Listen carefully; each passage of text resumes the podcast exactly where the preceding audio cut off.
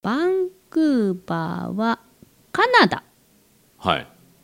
これですかこれ丸っこいのがあるところ。はああそうそうそうそこねサイエンスミュージアムっていうサイえサイエンスミュージアムサイエンスミュージアム。はな、なんですかこれは。すごい綺麗ですね。そう丸いの。いもうねめっちゃそれタイムリーそれね、はい何ですかサイエンスサイエンスミュージ アム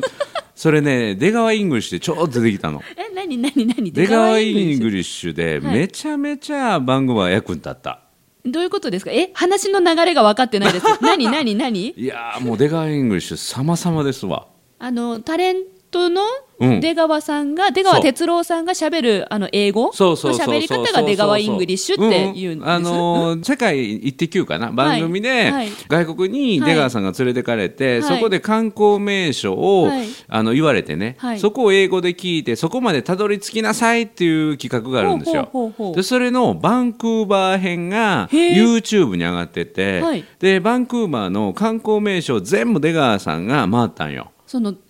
英語で。拙い英語ででその回ったとこがぐるり自分のホテルの周りに全部あってへえ。だから観光がすっごい楽やったあ、じゃあその YouTube 動画を西村さんは見ていったわけですかそうそうそう ええ意外なんですけど、ていうか娘とね意外なんですいけやどいやこれも本編で話しますはい、本当によかった褒めるだけが褒め立つじゃない、はい日常の中からダイヤの原石を探し光を当てる褒める達人的生き方を提案する今日も褒め立つこんにちはなっこも褒める褒める達人褒め立つこと西村孝之ですこんにちは褒め立つビギナーまるっと空気をつかむ MC の丸山久美子ですこの番組はですね褒め立つって何と褒め立つに興味を持っていただいた方そして褒め立つ検定を受けたあるいは褒め立つの講演研修は受けたんだけども最近褒め立つご無沙汰だなという方に褒め立つを楽しく楽しくお伝えするそういう番組ですさあそんな西村さんがカナダのバンクーバーへ行ってきたということでそうなんですよ今日はそのお話をそう聞9き月たいの3日に、はいカナダのバンクーバーで褒め立つの講演会を、まあ、向こうの日本人の方向けに行ってきたんです褒め立つの講演会をバンクーバーでえ何語でやったんですかえーっとね、あれはスワヒあ日本語ね、日本語で。 今スワヒまで出てました日け本語日本語です。日本語ではいはいどはい。えじゃあバンクーバーにお住まいのうん日本人の方に向けて、えーっとね、日本人の方で、これも多かったのは60人ぐらい集まったんですけども。へーあのカナダで、まあ、スタッフも入れてね、はい60人ぐらい集まったんだけどもカナダでもう永住してはる方、はいえーご主人がカナダの方という方が多かったんですね。へーであのいくつかの団体に協力いただいて、はい集まっていただいて日本人の方ばかりだったんですけどもあの褒め立つのことをすごくねあの求めてらっしゃってキャンセル待ちまで出すて、ごい、はい、当初の会場を倍にしてそれでも足りなくてでキャンセル待ちになってっていうところでま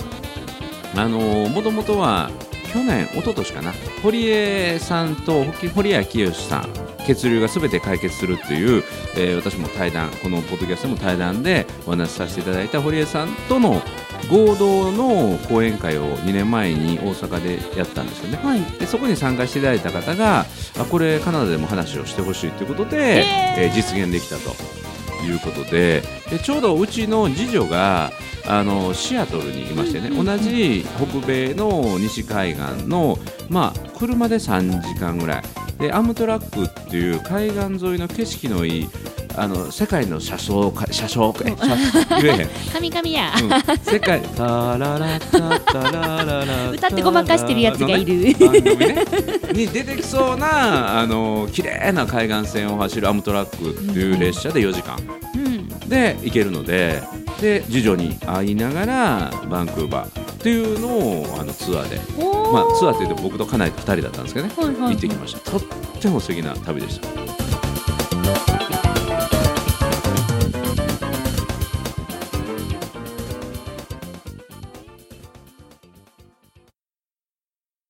なんかやたらなんかバンクーバーのお話あしたいしそうたそういそうルンルンルンってさっきなってたのいでやなんだろうバンなんだろうと思っバンてクーバーはね観光ってほとんどできないんだけど2泊3日、まあ結構弾丸ですねいや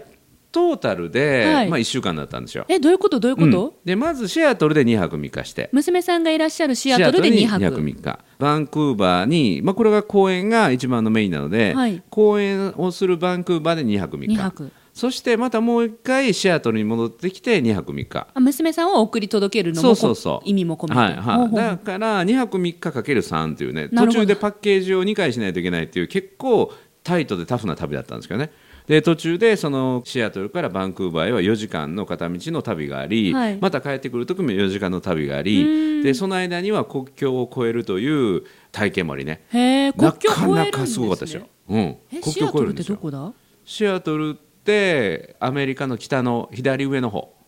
あアメリカとカナダだからが国境を越えるってことですかそうそうそうそうなるほそどうそなうそうるほどこれがねまたアメリカから国境を越える時の手続きはと、いはいカナダからアメリカに国境を越えるの手続きが全然違うのなんででいややっぱ国のシステムが違うから出る前の国のシステムでそうそうそうそうそうえー面白いでアメリカは出ていく方ははいさよならって感じなんだけど、はい入れるのがすんごい厳しいへのえよこれが飛行機でもそうなんだけどはいはい、うんカナダはカナダはカナダは比較的移民の国なので緩いでも入りもでも入りも緩いんだけども、その代わりみんなが一斉に手続きをするので、はい並ぶ順番がなかなか大変でね。並ぶ順番がう大変、んでアメリカからカナダにまず行ったんですけどね、はいその時は先頭車両から順番にその入国審査が行われていくんですどういうよ。ことどういうことええーとねどういうこと中にお客さん乗ってます16両はのい大きなね、はいあの列車があると、はいまあ、 16両編成思って,、はい思ってくださいね。で先頭から順番はにい入国の審査が行われていくから、はい頭とお尻では時間がだいぶ差があるんですよ。ですね、うん、で先頭車両はビジネス車両で少しだけお金を出すとそんな高くないんですよ。うん少しだけお金を出すとそこから行けるので時間が節約できるんですよえどういうことどういうことだからあのグリーン車から改札してくれるみたいなもんですよあグリーン車から先に入国審査してくれるからそした早らく入れるえっと、入国審査が終わったらその電車を降りてもう自由になれるっていう意味ですか、もう降りた人からホームの中に、まあ、入国審査があるようなもんですわああ電車を降りてそうそうそうホームの中に入国審査があるそかうらそうそうそ1う両目に乗ってる方がそう早く入国審査を通過できるそうそうそうな空いてる間るにほど空いてる間にねでじゃあじゃあ次は2両目行ってくださいって言って、はいはいはい車掌さんが順番に来てねえー、じゃあ16両目の人すごい待ちますねでまた荷物出るのももうねそれこそホームに横にずらずらずらって並んであるんですよ荷物が荷物がドワーってカバンが並べられてそれを自分で勝手にピックアップして取っていくってへいうねー盗まれちゃったりはしないしないんだけあどまあ、そこすごいでですね入国審査と税関があるから、はいまあ、そこでチェックあるんだと思うんだけあーなるほどどでもノーチェックでこう自へー分のものを持っていくっていうね。で今回はちょっと申し込みがあの遅かったので行きは普通車両で何両目でだったんですかでねそれでも朝早く行くと、適当じゃないんだけど行ったもん順で席って予約できないんですよあのへー予約した時点で座れることは確実だけうんどどの席に座るかはその日に決まるみたいなねほうほうほうで朝その始発駅に行ってそこでパスポートとそのチケットを見せるとそのチケットにシール貼ってくるんですよでそのシールにアルファベットの数字があって要は席おうおうおうがあってそれを貼ってくれて早そい者勝のち席に座りがそう早い者あ勝ち早い者勝ち、早い者勝ちだから入館には結構時間かかってねへえで逆にカナダからアメリカに入る時にはその時には本当に国境の境のところで電車が止まるんですよすごいそこで止まって線路の途中で止まるってことですよね線路の途中とかうん駅と駅との間ね、うんうんうんうんで止まってそこで腰に拳銃をつけたえ怖い怖い入国審査の人がバッてやってきて中にそう、うんほんでパスポートと顔を見てチェック、全員分そうそうで駅に乗る時にも一応チェックはして、はいえー目的は何ですかとかっていうのをいくつかの質問をされてね、へえでまたもう一回国境で止めてまさに国境のゲートがある横にすごい車で国境のゲートがある真横に止まってそこにそのコントロールの人が、まあ、警官のような役割をしている人が、まあ、34人やってきてダーッと一斉に見ていくっていう。 16車両分全員のそうそうそうどれぐらいの時間止まってるんですか、えーとね、いやでもねそれをはい10分ぐらいそんなもんでいけるんで受すけかるね、うん、でもそれはもっと二重で 駅でやって途中でもやってるのへで、うえ、ん、だからただあのやり方が違うんやなっていうのを体験できて国によって違うんですねそうあのーやっぱり体験してみるといいね。うー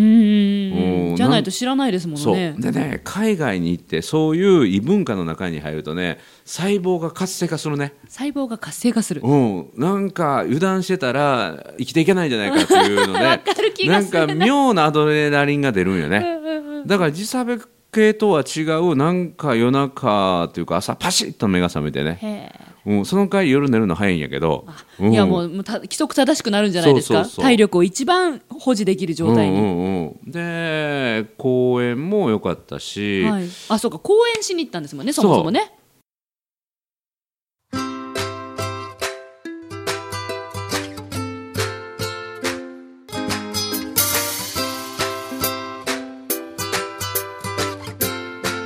今日も褒め立つ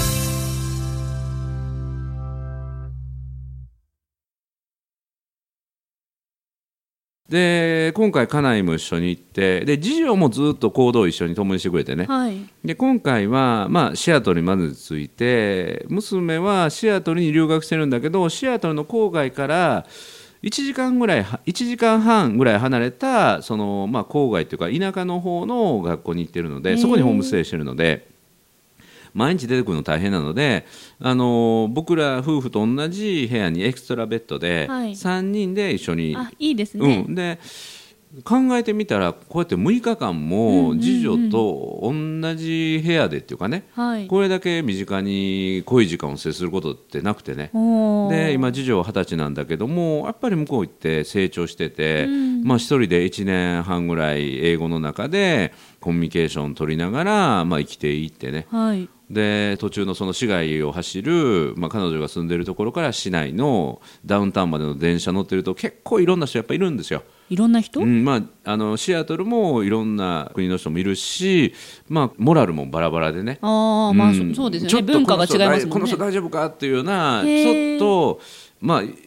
言ったら安全ボケしてられないみたいなね、うんうんうんそんな中でやっぱり暮らしてるからやっぱタフになるしね、うん、で英語もやっぱり達者になってるしで僕らをエスコートしてくれてねへえ心強いでそうそすうだからね今までは日本でも、まあ、お姉ちゃんは海外に行ってるけどもやっぱり保護されるというか、まあ、保護者がいる、まあ、そういう立場がもう本当にタフなねとこを見せてくれて、まあ、彼女もすごい良かったと思う。うんあの私も結構やるでしょみたいな ねおーうん親に見せられたちょっと、うん、そういうところがね僕らも感じられて本当にそれは正直感じたしあありがたいなと思ってね西村さんは英語できるんですか英語はね、あのー思ってたよりできました、思ってたよりうん、あの英語勉強した時期もあって、はいそれでももう大体根性英語なんですけどね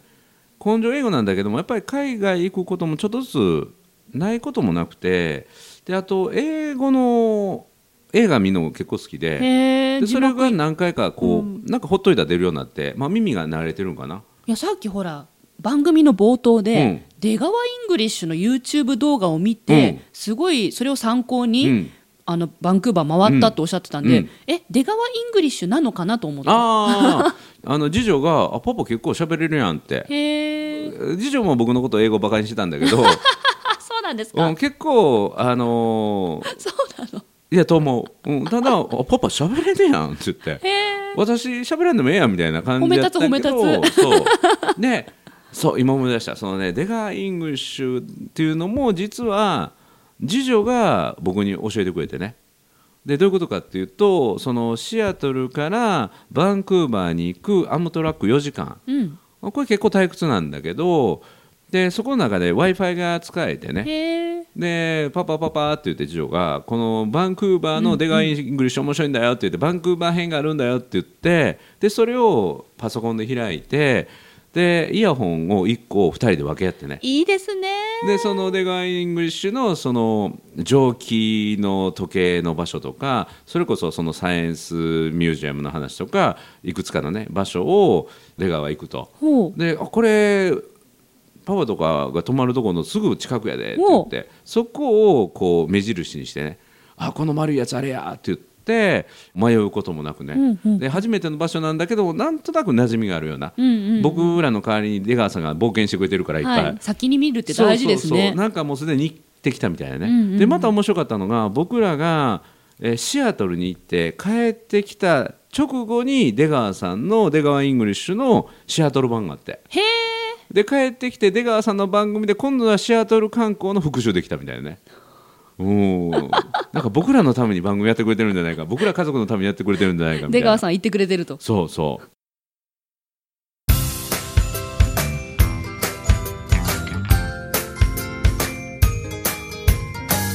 褒めるだけが褒め立つじゃない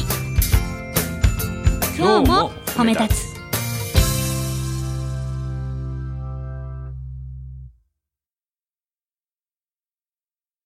で普段は日本では全くと言っていいほど家族との時間とか自分のプライベートの時間っていうのは取れなかったんだけどそうですよね年間200回以上登壇してたらうんほとんどお家にはいないですよそうね今回はもう朝の大体5時に起きてねえ5時に起きて大体5時に起きると日本の夜中の12時から1時にかけるぐらいの時間で、で5時半ぐらいからブログを書いてその日のブログはもう終わりにしといたら、だから朝の5時から6時半ぐらいまでの間で仕事を全部済まして、うんうんメールチェックをして前の日の1日に入ってきた日本でのメールをあるいはやらないといけないことを全部やっつけてでブログも書いて OK な状態にして、まあ、家族との時間を過ごすと、うんで家族も朝の5時からカチャカチャカチャカチャやってるのが聞こえるから、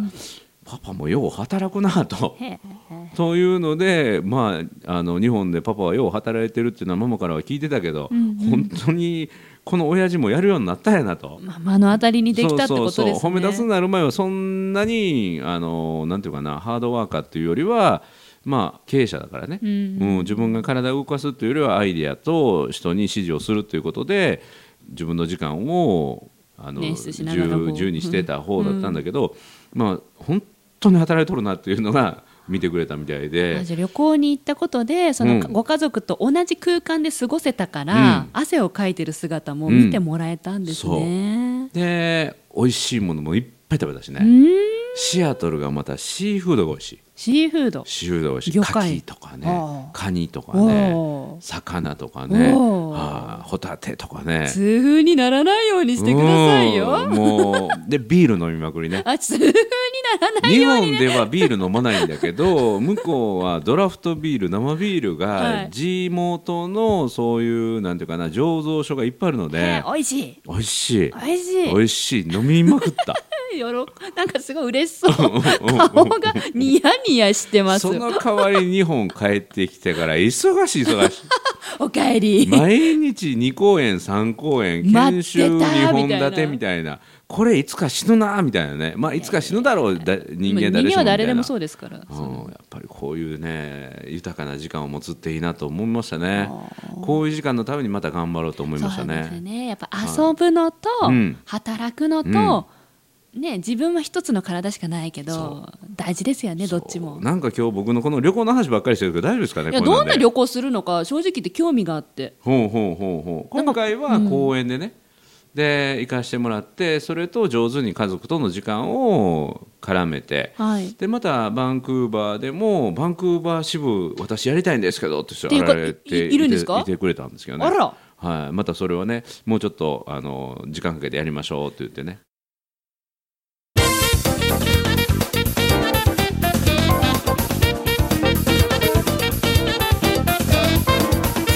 西村さんの旅の仕方ってうん美しいですおね。あら来たどうしたのいやビギナーが私ほら私うん私どちらかというと珍道中派なのうんで、うんうんなんか美しいお話だったから今ちょっと。うんあれこの前撮った私の沖縄旅行の話やっぱあれで大丈夫だったのかしらと思ってドキドいキいんでしすていいんです実は美化して結構喋ってるかもしれないからあねそうなんですかうん、アメリカ入るのほんま大変でね実は危なかったんですよえ引っかかった引っいやかか引っったかかってないけどあなたダメ e タとスか e タスっていうのは実は必要でね E-TAS もうこんうんあのービザの代わりに、はいビザじゃない手続きをしておいたら入れるっていうことなんだけどへーそれねし忘れててねほうまあまあ途中で教えてくれたんですよあのバンクーバーの主催者の人がカナダに入るときにそういうのがいるんで、ちょっとチェックしてくださいねって言われて結局電車でアメリカからカナダに入るのは必要なかったんだけどアメリカに行くのに必要でねもう厳しいアメリカの入国にそうそうでそれ気づいたのが4日前ぐらいでねおで72時間かかるっていうねチェックに間に合うギリギリセーフセーフ危ないそういうの欲しいんですよ